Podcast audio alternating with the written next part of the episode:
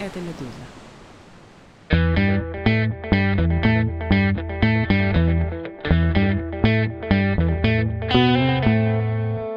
Здравствуйте, это «Что случилось?» Подкаст о новостях, которые долго остаются важными. Мое имя Владислав Горин. С меня вопросы, как обычно, а ответы сегодня будет давать Салават Абдулкаликов, кандидат социологических наук, приглашенный исследователь Нортумбрийского университета Ньюкасл, Великобритания. Здравствуйте, дорогой Салават. Да, здравствуйте. Большое спасибо за то, что пригласили. Спасибо, что пришли. О чем хочется расспросить? Коротко сформулирую, чтобы у нас был план, хотя мы от него имеем полное право отступать. Про демографические эффекты войны хочется поспрашивать, про то, что исследователям известно, что успели зафиксировать, замерить, осмыслить.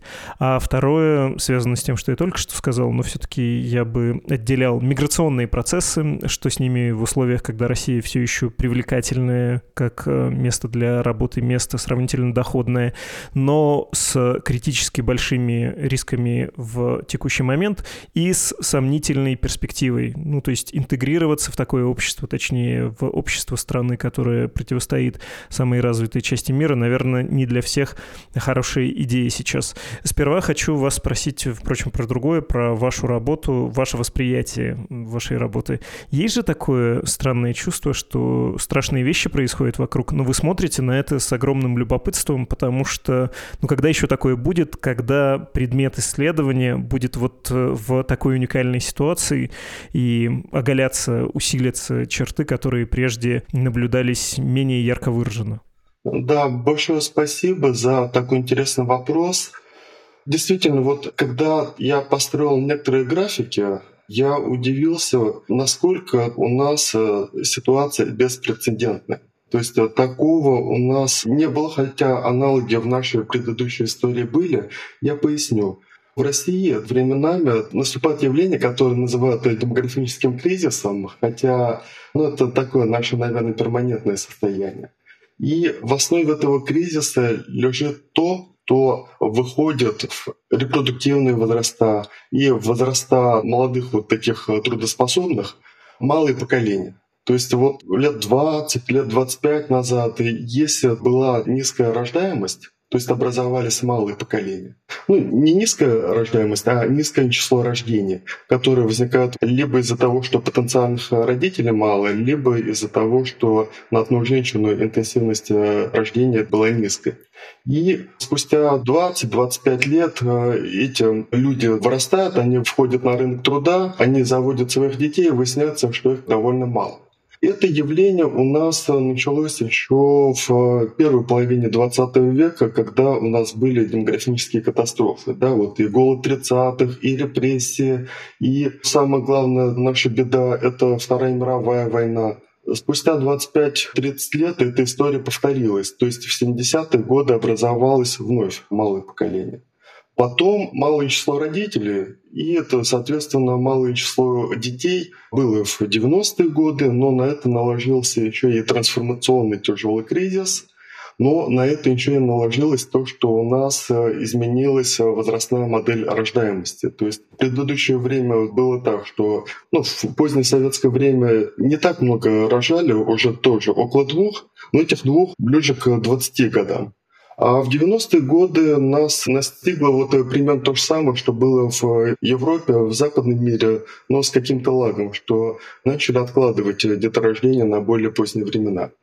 И получается, в 90-е годы и в начале 2000-х у нас образовались малые поколения. Да, потому что и родителей было мало, и потому что часть рождения откладывалась, и потому что в конце 80-х часть рождения состоялась намного раньше ну, и Горбачевские меры демполитики, и самое главное, антиалкогольная кампания. И что мы теперь переживаем? Мы переживаем то, что это небольшое число людей, которые родились, они стали выходить на рынок труда, и мы с удивлением обнаружили, что, оказывается, работать-то некому. Люди, рожденные в 90-е годы, в начале 2000-х годов, они как раз э, достигли возраста 20, 30, 35 лет и так далее. А я поясню, чем эти возраста особенные. эти возраста особенны тем, что как раз молодые люди, вот возраст 20, 25, 30, ну, примерно до 40, ну это условно. Это время экспериментов. Это время, когда еще нет семьи, когда еще вот такие молодые глупые, они могут открыть новый стартап, они могут открыть новый бизнес. Вот многие великие компании, типа Microsoft, да и вообще все. Илон Маск, многие свои проекты он открывал, когда был молодым. Теперь он больше идет по накатанной. Время, когда нет еще семьи, когда вот только-только получил свое образование, и таких людей в э, ближайшей перспективе станет примерно на треть меньше от совсем недавнего уровня. А на пик э, люди в возрастах 20-39 э, лет, они выходили, вот ну, такая большая волна была в 2012 году. То есть 2012 э, год – это вот самый гребень волны, когда много было, когда вот в этих возрастах 20-39 э, лет были многочисленные поколения 80-х, да, вот особенно конца. А их с каждым годом становится все меньше и меньше, они переходят в следующую возрастную группу 40-60.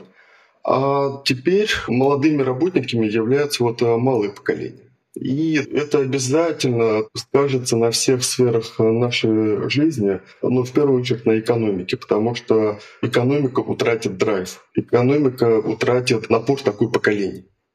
Если говорить про эффекты войны, ну, то есть я слышал, безусловно, все, что вы сказали. Я хотел бы просто еще через запятую, может быть, перечислить помимо рождаемости что-то. Хотя, безусловно, рождаемость еще нам откликнется, да, еще мы будем вспоминать это время. И, в общем, наверное, легко объяснить, можете меня поправить, почему так происходит э, в последние два года. И так рожали мало, а теперь еще это нестабильность. Уезжаем, не уезжаем. Те, кто могут уехать дома, тревожно. Может, и мужа забрали в армию, а если что-то вообще меняется в жизни как-то так резко, ну куда тут рожать, давай отложим. Число разводов, я полагаю, подскочило. Я посмотрел, ну я не вижу там никаких резких перемен, но опять же буду рад, если вы поправите. Ну и отъезд, конечно. И до того многие годы уезжали часто самые перспективные не только потому, что молодые, о чем вы сейчас говорили, но и вполне состоявшиеся, реализовавшиеся, кому было куда уезжать, кто мог уехать на достойных, интересных условиях, у кого были деньги, например, провести старость не в России, а в другом месте. Тоже, в общем, люди буквально с капиталом, пусть и не человеческим, хотя им тоже, но вот с деньгами в руках. А в последние пару лет, я так полагаю, что картина стала резче, контрастнее, драматичнее. Это все подверглось акселерации. Ну и кроме того, надо, наверное, поговорить будет потом отдельно про смерти мужчин, хотя они были высокими, но сейчас со времен ковида и война — это что-то просто совершенно небывалое для постсоветской России. В общем, давайте по этим пунктам тоже пройдемся. Помимо рождаемости еще про разводы и отток, а потом отдельно про мужскую смертность. Ну, по поводу разводов я скажу совсем мало. Одним из триггеров разводов э, стали вот э, детские пособия. По какой-то причине там надо соответствовать определенным критериям, и одиноким матерям с более низким доходом платятся эти детские пособия в большей степени, чем семьям так называемым полным, поэтому какая-то часть этих разводов, они эффективны. То есть э, на самом деле семьи не распались, но решили вот погнаться за деньгами. И в этом ничего плохого нет. Но дело в том, что, по моему мнению, помогать надо всем семьям с детьми, вне зависимости от того, полная или не полная. Но если она не полная, если она в более тяжелой ситуации, то, возможно, помощь должна быть более адресной. Ну и в России довольно легкая процедура развода. Но вообще это другие дебри. Дело в том, что в некоторых странах, типа Италии, раньше развод это как минимум три года, на самом деле даже больше был. С другой стороны, то, что в России до сих пор законодательство о разводах довольно либеральное, ничего плохого в этом нет, потому что если люди развелись, у них высока вероятность найти нового партнера и завести новых детей. А когда разводиться сложно, это не ведет к сохранению семей. Это ведет к консервации такой вот ситуации и, возможно, снижает рождаемость в итоге. Ну, допустим, примеры таких стран, как Италия, в некоторой степени Испания, ну, это могут подтвердить. Теперь по поводу миграции. Есть официальная статистика миграции. И официальная статистика миграции, она работает так. в статистику попадают только те люди, которые либо получили постоянную регистрацию, регистрацию по месту проживания, ну то есть э, то, что в обиходе называется пропиской, штамп в паспорте, или регистрацию по месту пребывания. То есть временная регистрация, вот э, бумажка на срок от 9 месяцев. И все, кто ездит туда-сюда, может, фактически уехали, убежали из страны, не снявшись с регистрационного учета, их наша отечественная статистика не увидит. Поэтому большой вопрос, сколько людей уехало. Но миграционная статистика, она всегда немного кривая, немного косая. Это особенность миграции. Вот быть немного живым нельзя, быть немного мертвым нельзя, а быть немного мигрантом можно. То есть можно проскользнуть, и ни один госорган тебя не увидит. Поэтому те оценки, которые есть в экспертном сообществе, они больше базируются на статистике стран приема. А статистика стран приема, она стала более разнообразной, ну, вплоть до Аргентины. Там, по некоторым оценкам, 10 тысяч российских женщин родили в Аргентине, потому что в большинстве стран обеих Америк есть право почвы. То есть любой человек, кто там родился, автоматически получает гражданство. В абсолютном большинстве стран обеих Америк. И порядка 800 или 900 тысяч человек вот на пике уезжало в 2022 году, примерно половина из них э, вернулась. Я имею в виду вот э, такая антивоенная миграция, люди, которые уехали в знак протеста. Но это не означает, что и дальше такого не будет. Потому что переезд, особенно в э, страны визовые для России, Евросоюз, Великобритания, Соединенные Штаты, Австралия, Новая Зеландия, они требуют дополнительной долгой подготовки. Ну вот э, по своему опыту тоже сужу. И, кстати, тут я хотел бы поблагодарить э, Нортумбрийский университет и КАРУ за оказанную поддержку и возможность говорить и продолжать свои исследования вот в том русле, в котором я их вел. И их официальная статистика не учитывает, Росстатовская, по той причине, что мало кто из уехавших э, снимался с регистрационного учета и потом вставал на консульский учет. Таких мы можем увидеть только по данным стран въезда. Ну, в принципе, это нормально. Контролировать въезд сильно проще, чем контролировать выезд. И более того, вот э, российская статистика, она отличалась тем, что учитывала иммиграцию только отдельных категорий людей, допустим, моряков дальнего плавания, видимо, им э, по бюрократическим каким-то причинам такое требовалось. Ну, статистика миграции, она всегда немного кривая, немного косая. Даже другой пример приведу. В переписи населения, почему ее проводят раз в 10 лет, главным образом посмотреть, сколько людей проживает реально и потом вот эту поправку между расчетами и реальностью перераспределяют на миграцию задним числом. Да, вот э, перепись 2020 года, в реальности проведенная в октябре 2021 года, показала, что в России постоянного населения на почти полтора миллиона больше. И вот, вот эти полтора миллиона задним числом раскидают на миграцию, якобы неучитываемого миграционного прироста было больше. Ну, поясню, население меняется за счет рождаемости и смертности, естественный прирост, и за счет миграции. И получается, что все рождения и почти все смерти мы учитываем довольно хорошо. А вот миграцию сильно-сильно хуже. Другой вопрос — это вопрос качества переписи. Если хотите, отдельно об этом тоже поговорим.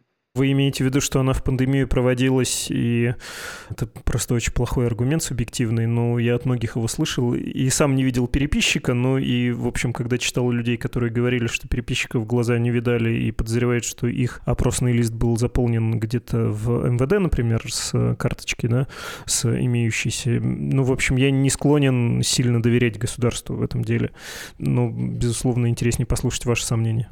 Дело в том, что перепись была проведена во время пандемии вот э, самой такой сильной волны. То есть ее переносили, переносили, но решили в итоге привести в октябре 2021 года, но на этот момент, к сожалению, пришлась самая сильная волна пандемии. И по некоторым данным, вот э, есть статья от Андреева и Чуриловой в э, демографическом обозрении, по-моему, в третьем номере, они как раз выдвигают версию, что где пандемия была более сильной, там качество переписи было хуже.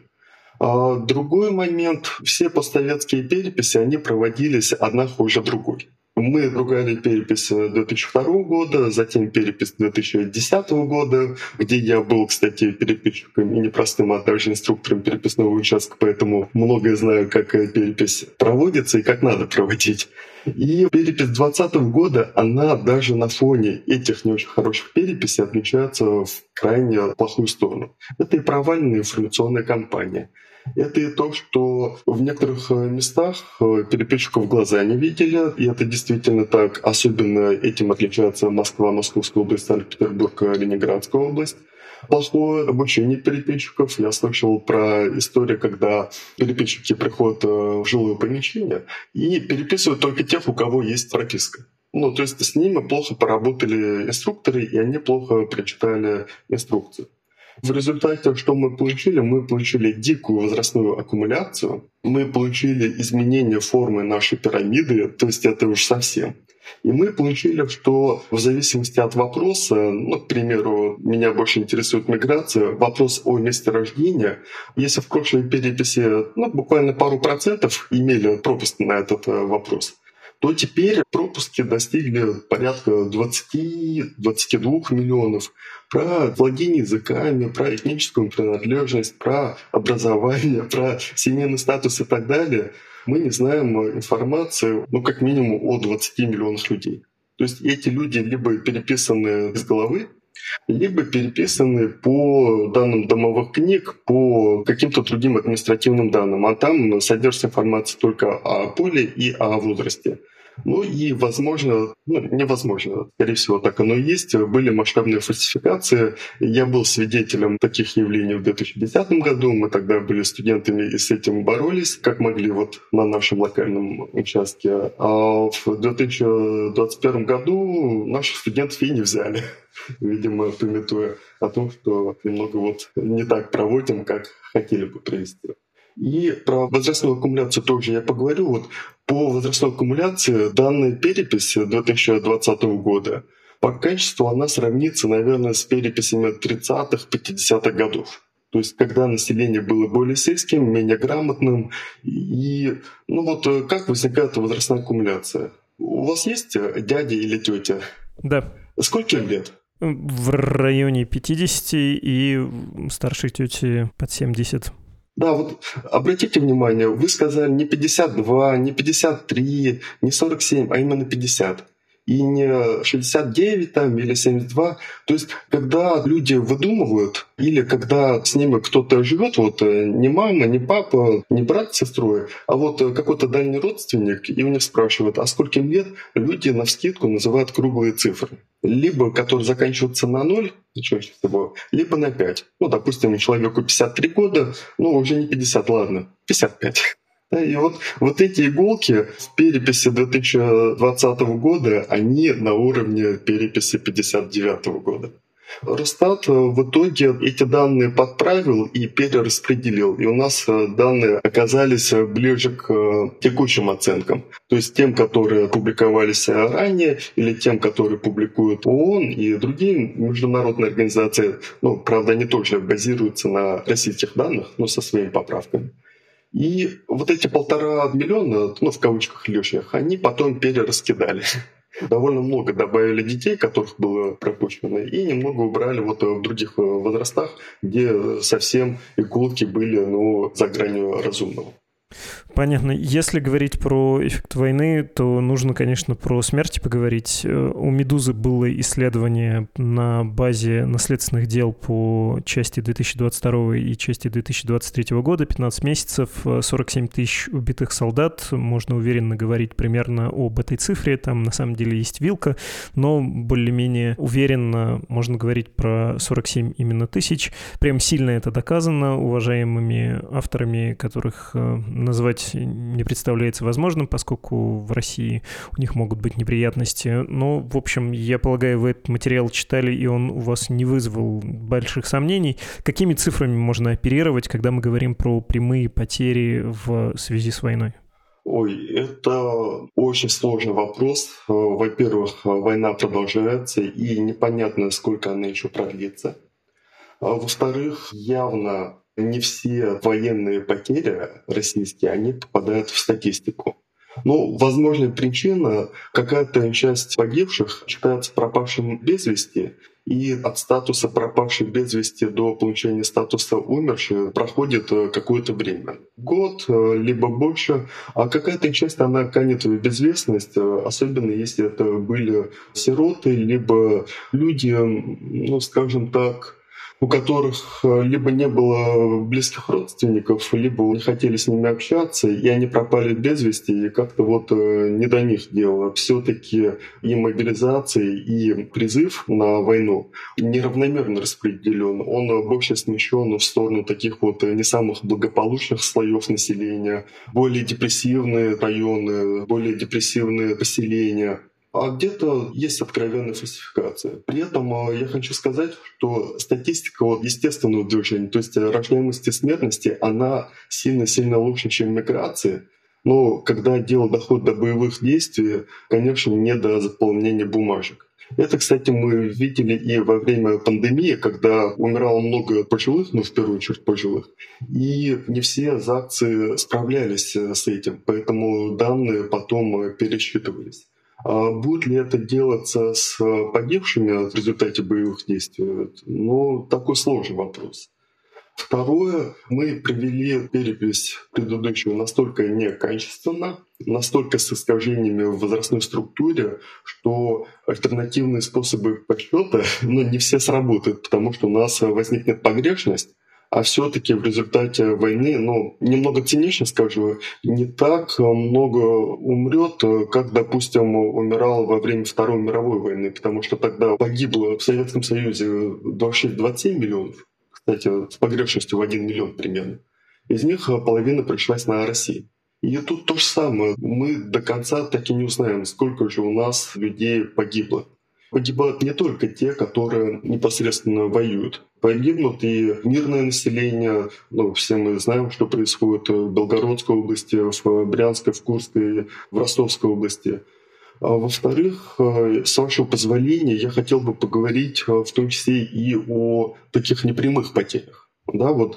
Дело в том, что буквально в конце декабря Росстат выпустил новые версии демографических прогнозов, ну, как обычно, он в трех вариантах. А высокий вариант — это когда у нас будет высокая рождаемость, низкая смертность, мигрантов к нам много приедет.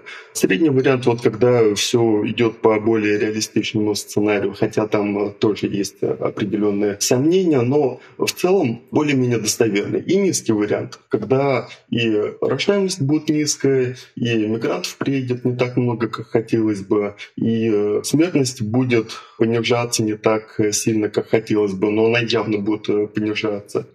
И вилка вот э, между средним, то есть наиболее вероятным с точки зрения Росстата и низким вариантом, более вероятным с моей точки зрения, потому что, кажется, мы зашли не туда. К 2032 году составит почти 2 миллиона человек. Да, то есть э, умрет немного больше, а родится немного меньше, мигрантов не так сильно приедут. А почему это произойдет? Ну, потому что какая-то часть людей, которая вернется с войны, она ударится в девиантное поведение. То есть э, потребление алкоголя, потому что надо как-то смягчить ужасы пережитой войны, а я не верю, что кто-то заботится тем, чтобы оказывать им квалифицированную психологическую помощь. То есть это потребует огромных таких затрат. Рост преступности, который был в начале 90-х, он вызван многими причинами, но в том числе и тем, что вернулись афганцы, а затем и участники Чеченской войны и общее такое депрессивное состояние. И, как я уже говорил, у нас будет спадающая волна вступления вот молодых работников на рынок труда, и это обязательно скажется на экономическом развитии.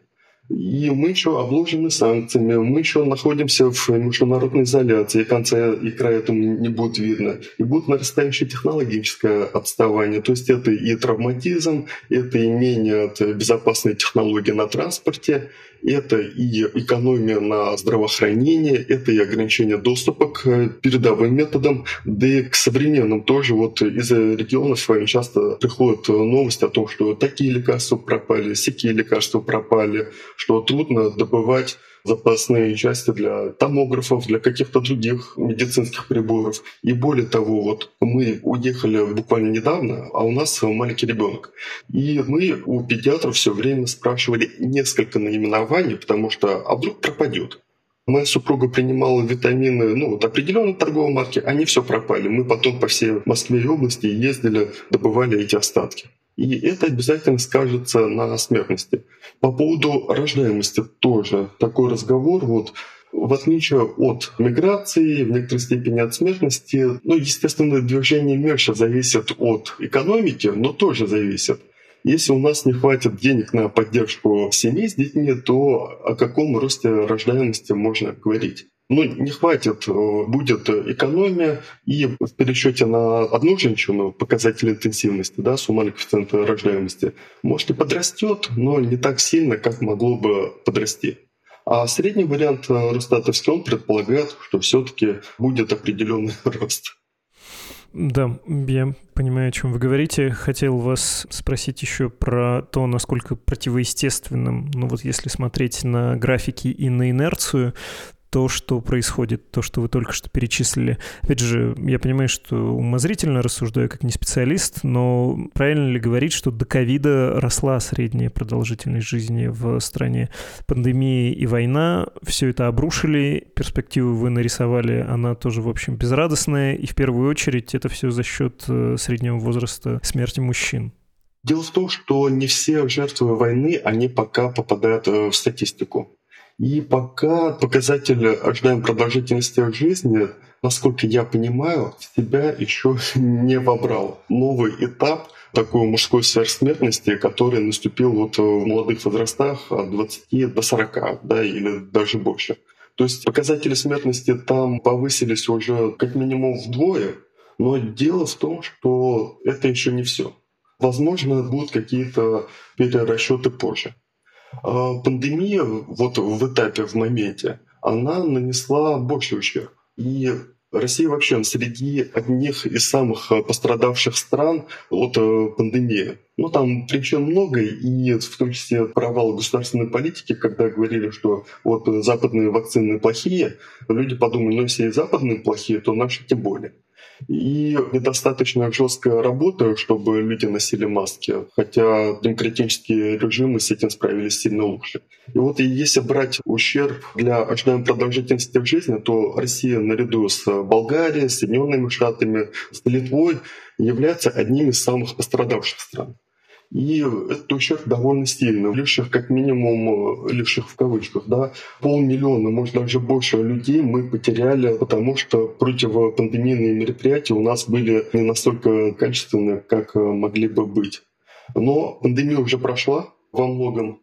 А показатели ожидаемой продолжительности жизни в 2023 году, наверное, уже не только вернется, но и превысит показатели 2019 года. И более того, вот с середины 2000-х э, до 2019 года продолжительность э, жизни в России стремительно росла. Росла она по многим причинам, и в том числе потому, что она носила такой компенсаторный характер. То есть мы настолько сильно отставали от э, развитых стран, то идти проторенной дорогой догонять сильно проще. Это французам э, каждый месяц, э, каждые полгода прироста продолжительности жизни дается неимоверными усилиями, потому что они наряду с японцами, с итальянцами, швейцарцами являются рекордсменами. А когда ты отстал, догнать проще. А другая причина снижалось потребление алкоголя, особенно крепкого алкоголя, курение. Страна меняла вот э, такой паттерн поведения на более такое самосохранительное. И, конечно, война и вот эта нестабильность, и вот этот кризис, и пандемия тоже, она, конечно, притупила очень сильно в нас, в нашем населении стремление к сохранению своей жизни. Она способствовала тому, что ценность человеческой жизни, с которой у нас всегда были проблемы, довольно сильно понизилась. Хочется задать вам еще один вопрос про послевоенный бэби-бум. Есть же такой феномен, во всяком случае, после Второй мировой войны был. Э, почему один послевоенный период не чита другому, и почему со Второй мировой сравнивать некорректно? Я вас обязательно спрошу, пусть это будет последним вопросом, а перед этим хочется поговорить про миграционную политику в смысле привлечения мигрантов, чтобы придать этому разговору не то что перцу, но, в общем, такого резкого запаха, может быть, не самого приятного, я хотел бы процитировать сперва сообщение РИА Новостей, оно совсем короткое. Бастрыкин поручил завести уголовное дело после оскорбления участников спецоперации главой узбекского землячества Усманом Баратовым. Он разместил в соцсетях издевательский пост о российских военных. А вторая цитата — это из телеграм-канала заместителя председателя Государственной Думы Российской Федерации Петра Толстого. Все эти национальные диаспоры, землячество и общины — не что иное, как легализованные мафиозные структуры. Чем эти землячества? Лучше таких же, но корсиканских или сицилийских. Также подкупают местную власть, отмазывают собственных боевиков, крышуют полулегальный бизнес и запугивают всех остальных. Пора заканчивать с межнациональным либерализмом. В России не должно быть места параллельным структурам со своими законами, обычаями и властью. Только четкое следование нормам российского законодательства и поведения во всех остальных случаях, немедленная и жесткая реакция со стороны государства. Он там еще добавляет в постскриптуме, дескать, вот этот человек, на которого Бастрыкин ополчился, написал у себя, что слово «русский» ему не нравится, начал с отрицания необходимости интеграции мигрантов в Россию, а закончил оскорблением наших бойцов и нашей страны, пишет Толстой. А что думаете об услышанном? Потому что я, когда читаю это, по сути, это ну просто чушь. А в смысле интонации и эмоции мне тут видится очень большая неадекватность Петра Толстого. Он, кажется, не понимает, в каком мире живет и какое место на международном рынке труда занимает Российская Федерация сейчас. Что она конкурирует с Арабскими Эмиратами за выходцев из центральноазиатских стран, с Южной Кореей, с Европой от Польши до Великобритании, с Турцией, наконец. Там, в конце концов, не идет война, и мягко или не очень мягко приехавшего трудового мигранта на фронт не потянут. У вас какие ощущения от всего этого, и что думаете про миграцию времен войны? Вот э, очень важный и правильный у вас э, вопрос. Ну, давайте я начну с самого начала. Да? С 93 -го года, когда впервые число умерших стало больше, чем число родившихся, у нас установился такой режим воспроизводства населения, когда естественная убыль немного покрывается миграционным приростом. И вот за постсоветское время естественную убыль составила, ну, конечно, я без учета последней переписи, да, вот, ну, где-то до 2020 года, с 91 убыль, естественно, составила минус 13 миллионов человек. И она была скомпенсирована ну, примерно на половину или на 70%. Тут э, все зависит от того, на какие цифры мы опираемся. То есть миграция, миграционный прирост — это уже давным-давно источник компенсации нашей естественной убыли.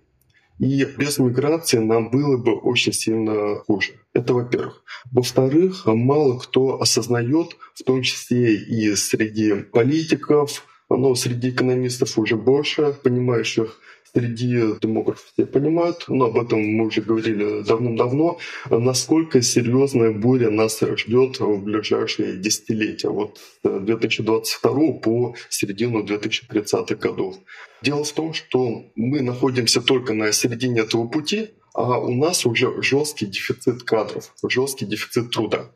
Но произошло это по нескольким причинам. И какая-то часть людей, особенно молодых, особенно самых таких востребованных, они уехали произошла такая каннибализация из-за резкого роста зарплат в промышленности. Какая-то часть людей переманили на заводы, где делают ракеты, снаряды, приваривают там мангалы к танкам и так далее, и так далее.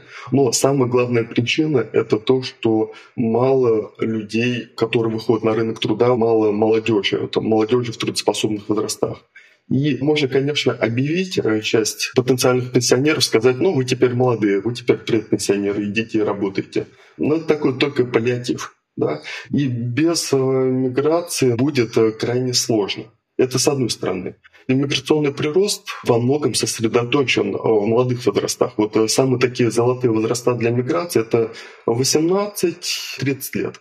Это и отрыв от родительского дома, это и получение образования, это и первая работа и так далее, и так далее. И весомая часть миграционного прироста, весомая часть мигрантов, они как раз в этих возрастах находятся.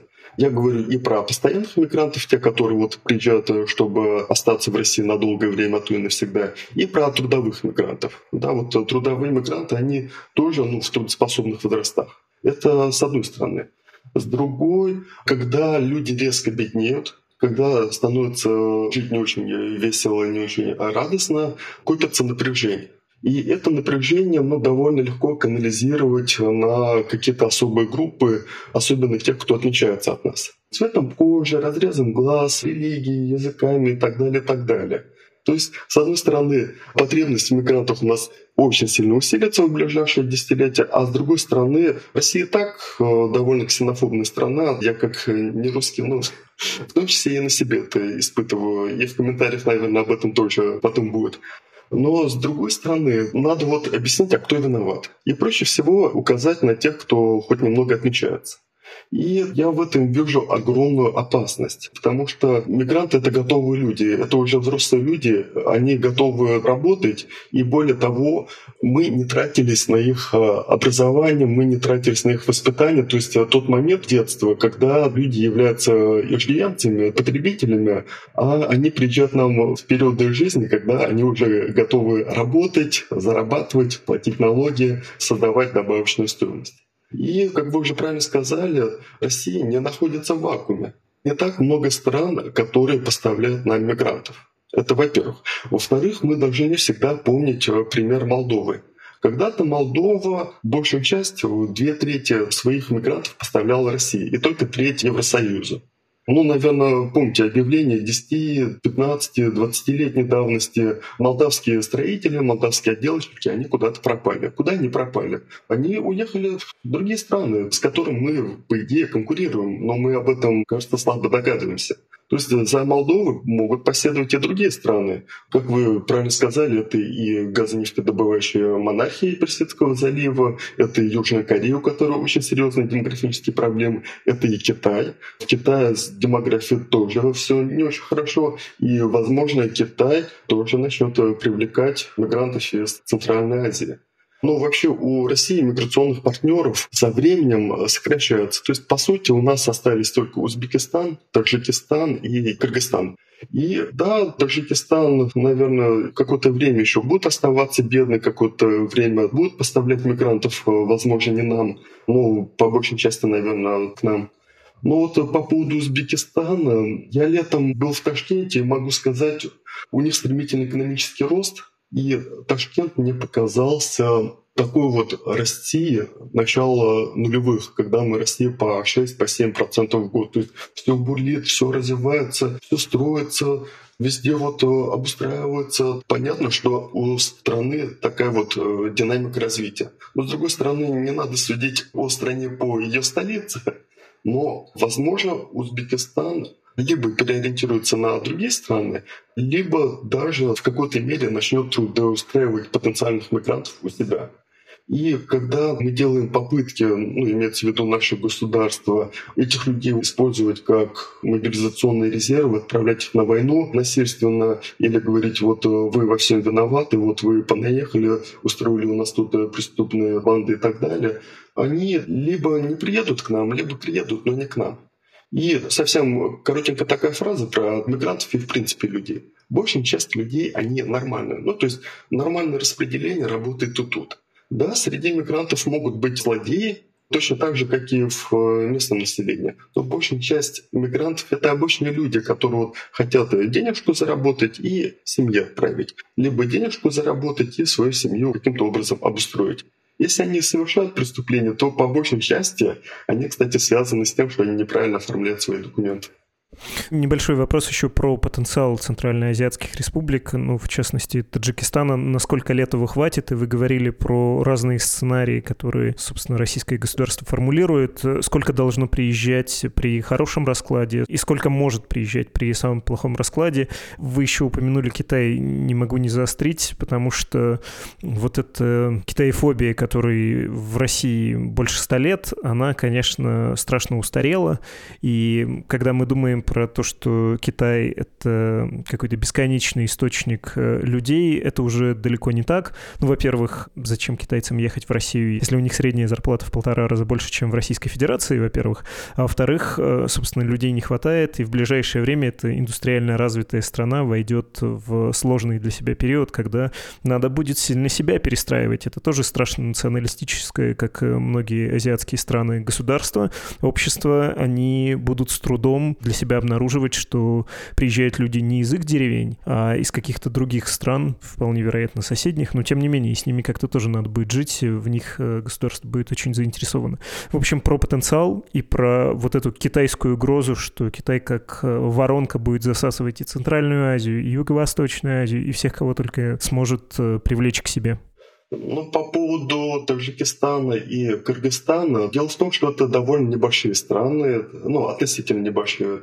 Кыргызстане, если я не ошибаюсь, около 8 миллионов, но могу и ошибаться. То есть если даже все, включая младенцев и стариков, начнут к нам переезжать, это буквально на пару лет э, наших потребностей. Таджикистан примерно то же самое, около 10 миллионов, если я не ошибаюсь.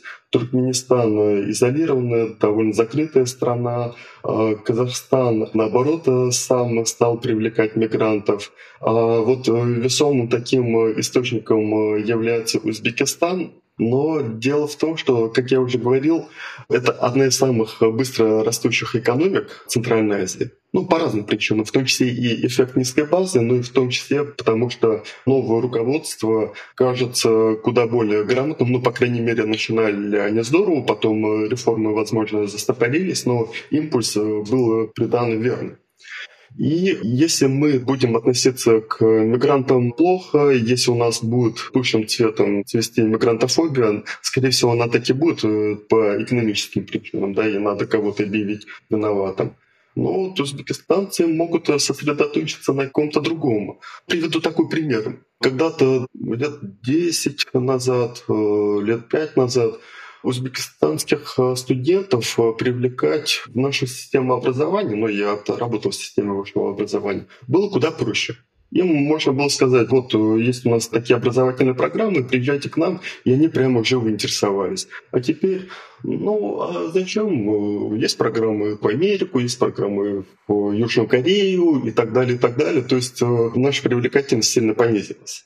И даже с африканскими студентами приезжают к нам, э, думая, что попадают в Европу, потом какое-то время ходят у нас, каждый день по несколько раз слышат э, слово на букву «Н» и э, думают, ну, наверное, после магистратуры надо куда-нибудь в настоящую Европу ехать, или в Америку, или еще куда. Понимаете, да? То есть вот есть такой миф, что Россия настолько богата и настолько привлекательна для мигрантов, что мы можем отпихиваться, что за забором э, очередь стоит. Но очереди уже нет. И надо вот э, ценить тех, кто остался, и пытаться привлечь новых. Но с этим серьезная проблема очереди нет и недостаточно людей в тех странах, из которых вообще может кто-то приезжать. Тем более, да, что вы говорили про Молдавию, ну, у нас уже 10 лет как э, Украина не является источником миграции сколько-то серьезным, хотя сезонная, несезонная была тоже существенная. Да, я, простите, вас перебил, про Китай и про желаемое количество мигрантов, которые Россия могла бы привлекать э, вот в этом положительном сценарии, да, самым оптимистичным оптимистичным. Ну, давайте тогда немного про Украину, вот э, буквально пару слов. На самом деле Украина является источником мигрантов, но не таким, каким хотелось бы. Вот э, и в 2014 году, и в последующие, и вот э, с 2022 года это фактически беженцы, но которых наше государство не всегда называет беженцами. Ну, то есть это люди, которые фактически убежали от боевых действий. Их довольно много и, возможно, их число даже перекрыло число релакантов. Поэтому мы даже вышли в плюс и в 22 и в 23 году тоже выйдем в плюс. По поводу того, сколько мигрантов э, нужно, это такой крайне сложный вопрос. Вот э, Росстат в своих прогнозах закладывает ну, три варианта прогноза. Вот высокий вариант, что миграционный прирост будет по 500 тысяч, средний вариант 230-250 тысяч, низкий вариант последнего прогноза он э, за 100 с лишним э, тысяч в год. Но при этом, возможно, мы в обозримой перспективе можем вернуться к ситуации, когда Россия является источником мигрантов. Поясню, вот до 70-х годов Россия являлась источником мигрантов. Из России уезжали. Вот чего вдруг Ташкент, Бишкек, Тбилиси, Ереван, некоторые другие крупные центры, они являлись во многом русскоязычными потому что там была серьезная диаспора людей, которые уезжали из России. И затем э, в начале 90-х они стали возвращаться, а в 94 году это был такой пик. То есть э, мы можем вернуться к ситуации, когда Россия сама начнет э, мигрантов отдавать. И об этом, кстати, говорил демографический прогноз последний предпандемийный. 2019 года. Низкий вариант показывал, что будет резкое сокращение миграционного прироста с перспективы к 2050 году выхода на ноль, а то и к отрицательным значениям. Но в последнем прогнозе такого, конечно, нет, но я бы не стал отбрасывать этот вариант.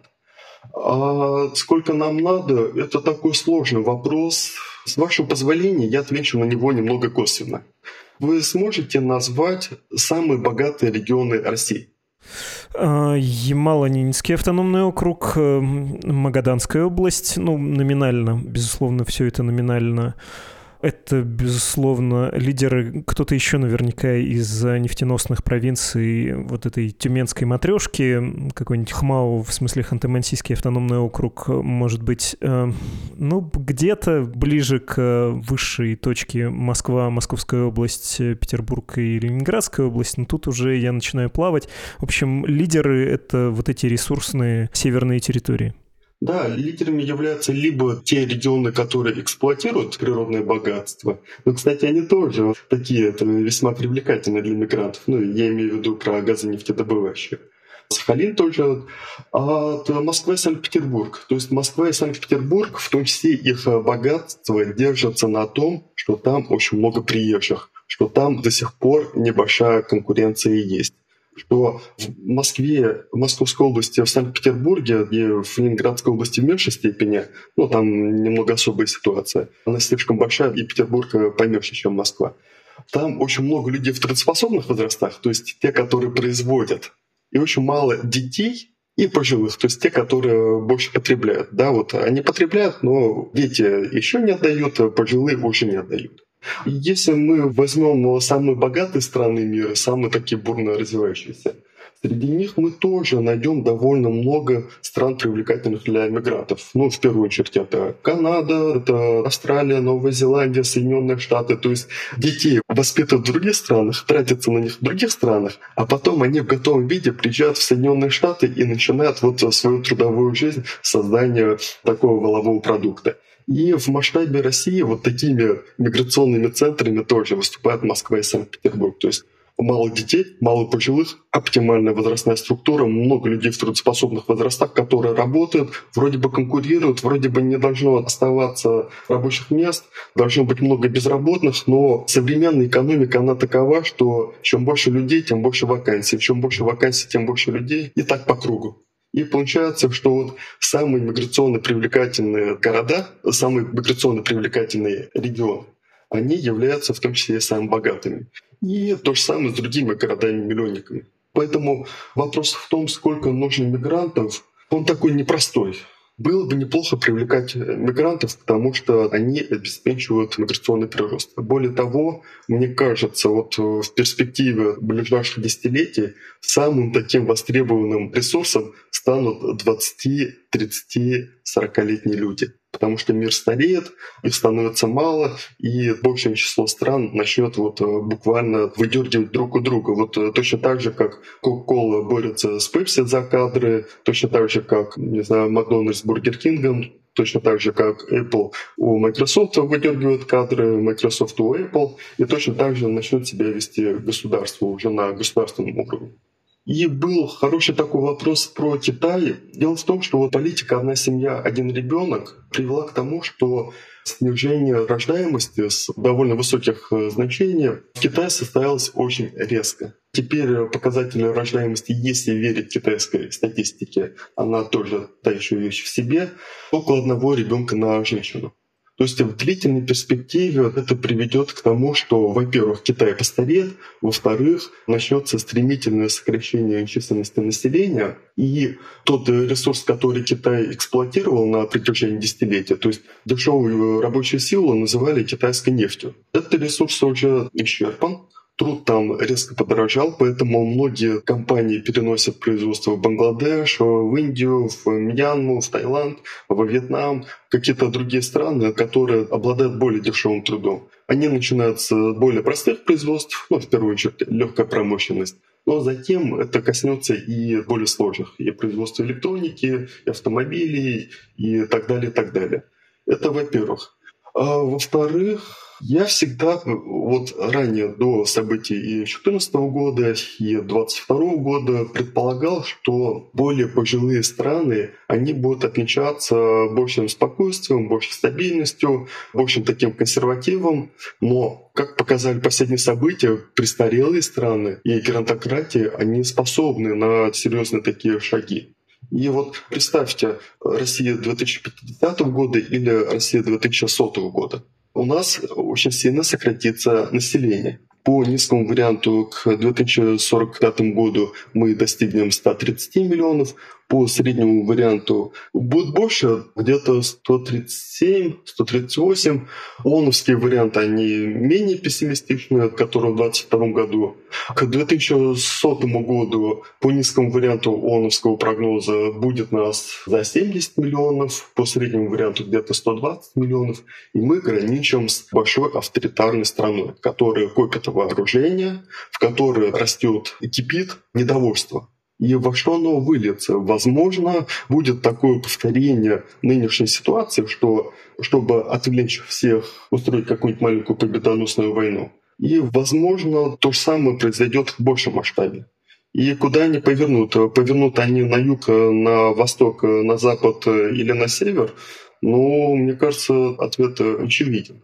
И более того, вот эта авантюра, она привела к тому, что мы, как страна, резко сдали в своем военном оборонном потенциале. Ну, во-первых, потому что все увидели, что не вторая армия мира, сильно слабее, и, во-вторых, резкая потеря в э, численности населения, вот э, стремительное падение. И шансов это исправить ну, не так много, потому что рождаемость у нас не будет высокой ну, ее трудно поднять. Даже если ее поднять с нынешних 1,4, 1,5 до 1,7, 1,8, этого не хватит.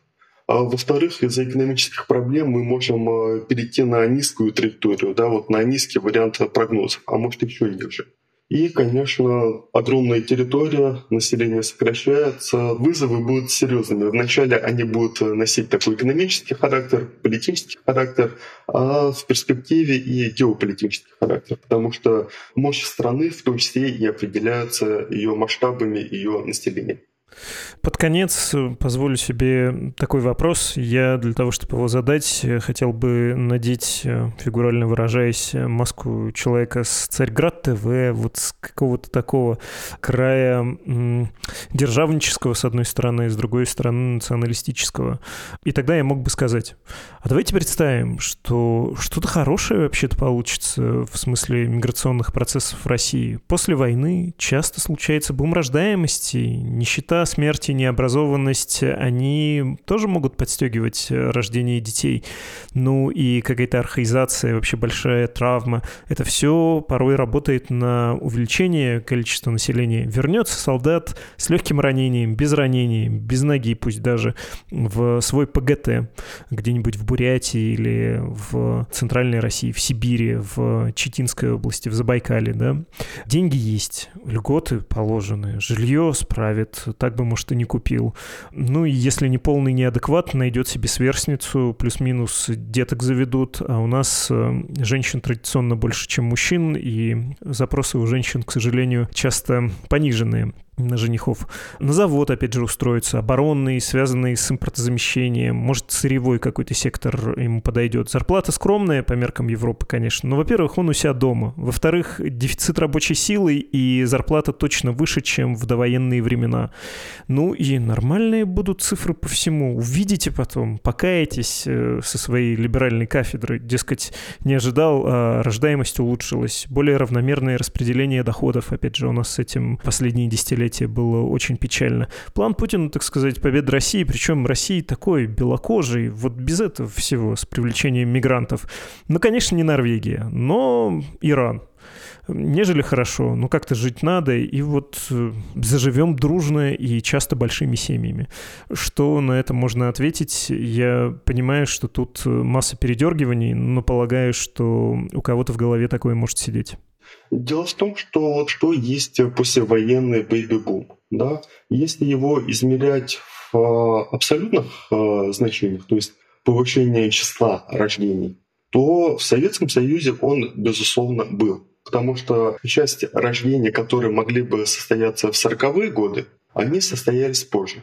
Но если мы говорим про относительные показатели, ну, тот же суммарный коэффициент рождаемости, то есть сколько детей приходится на женщину в репродуктивном возрасте, ну, там определение по длине, но я вот совсем кратенько, да, сколько детей на женщину приходится, вот интенсивность рождений.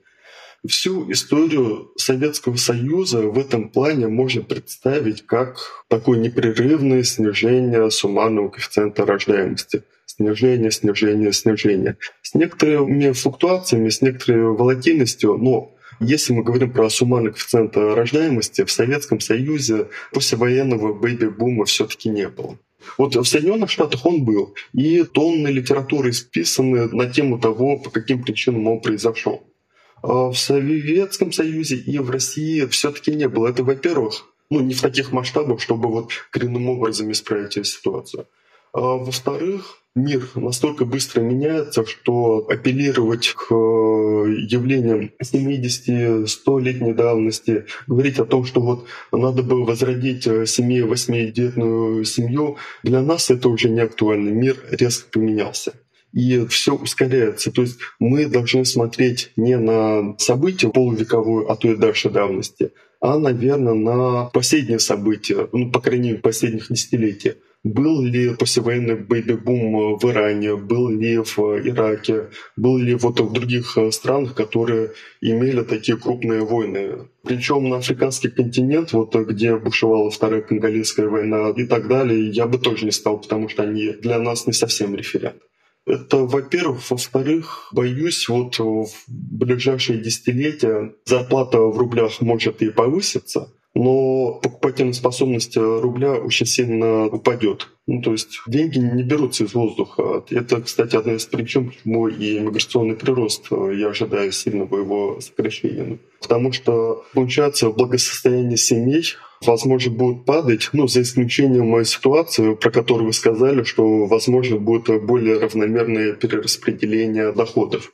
Ну, по поводу архаизации, это вообще сложный вопрос. Не буду называть авторов, потому что я не специализируюсь на рождаемости, но апелляция к консервативным ценностям, апелляция к архаизации в современном мире, в современных условиях, в странах, которые прошли через первый демографический переход, которые прошли через второй демографический переход, а мы все таки в самом разгаре вот этого, возможно, приводят к закреплению рождаемости на низком уровне. Примеры — это ну, такие самые республиканские штаты Соединенных Штатов, это Польша. Польша и аборты запретила, и там э, чего только не делает, да и Венгрия рядом. И что вы думаете, там э, рождаемость стала хотя бы на уровне своих соседей? Она превысила французскую? Да нет, она даже упала. То есть апелляция к консервативным э, таким патриархальным ценностям в современных условиях, возможно, закрепляют низкую рождаемость. Тогда как э, более либеральные страны, вот, э, которые стремились к равноправию, которые стремились к эмансипации, скандинавские страны, ну, в первую очередь Швеция, Франция, они отличались более высокой рождаемостью. Есть теории, которые это объясняют. Но, с другой стороны, в последние годы рождаемость стала снижаться везде, в том числе и в Соединенных Штатах, в том числе и в Великобритании, и в Франции. Ну, вспомню последние слова президента Макрона в Швеции, в других э, скандинавских странах. То есть, грубо говоря, рождаемость — это такая тонкая сфера, и уровень экспертизы в ней не настолько высок, чтобы можно было прямо с порога сказать, вот это приведет к повышению рождаемости. Как понизить, наверное, сказать легко. Война, чума, голод, экономические кризисы, они рождаемость понизят. А как ее повысить, тут очень сложный вопрос. Ну, кстати, про то, что вы сказали, послевоенный бэби-бум, вот посмотрим на примере Израиля. Тоже интересно. Но Израиль — это особая страна, очень особая. Если вы вкратце скажете, будет хорошо. Ну, то есть там же есть прям политики, в том числе премьер бывший Натали Беннет, который во время этой войны говорил, парни и девчонки, не тяните, заводите семьи, рожайте детей, потому что каждый рожденный ребенок в еврейском государстве — это тоже форма борьбы с теми, кто хочет нас жить со свету. Но ничего подобного в России до сих пор не говорится настолько же громко и убедительно. Там говорится, но не имеет э, эффекта, да, вы хотите хотите сказать? В России часто есть выражение «бабы новых нарожают», а потом э, добавляют э, что-то «бабоньки нас подвели». По поводу Израиля, вот это особый такой разговор. Это один из немногочисленных э, примеров э, развитой страны, в которой рождаемость сильно выше уровня простого воспроизводства. То есть что такое простое воспроизводство?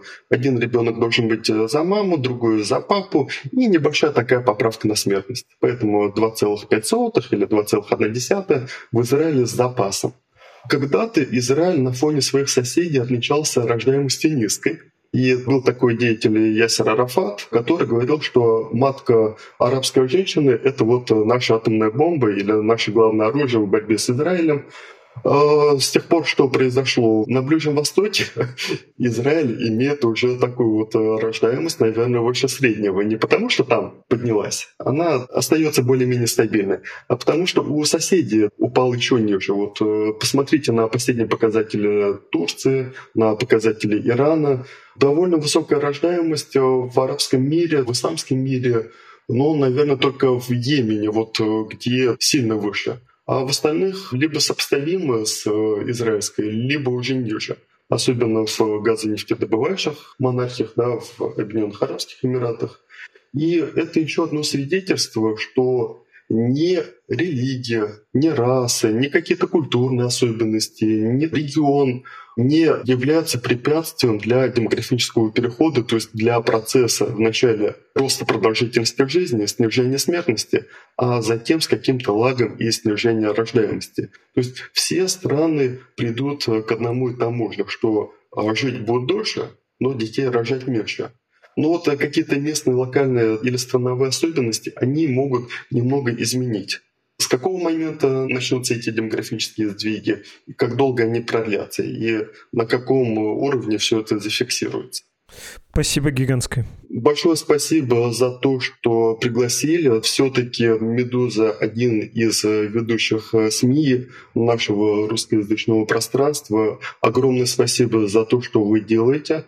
Мы с интересом, ну, по крайней мере, я наблюдаю за вами, слушаю ваши подкасты, подписываюсь на некоторые соцсети и призываю остальных тоже это сделать.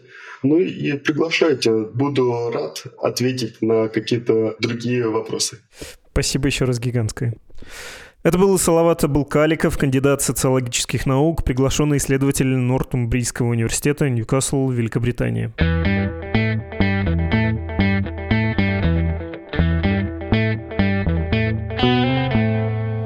Что сказать на прощание? Слышали, слышали, как Салават Абулкаликов э, сказал, что наша медиа, «Медуза», очень важно для русскоязычного сообщества, для России, рискну добавить, в первую очередь для России. Там у нас большая часть аудитории. Так что, если у вас есть возможность, пожалуйста, поддержите нас. Финансовая редакция работает на деньги, которые дает ей аудитория, то есть вы, слушатели и читатели. Если это для вас не слишком серьезные деньги, и если для вас это безопасно, пожалуйста, по ссылке в описании к этому эпизоду прочитайте считаете, как можно помочь «Медузе». Кстати, есть нематериальные средства поддержки тоже. Можете в этом убедиться в том же самом тексте. Это был подкаст о новостях, которые долго остаются важными. Называется «Что случилось?». Мое имя Владислав Горин. Всего доброго. До встречи. thank you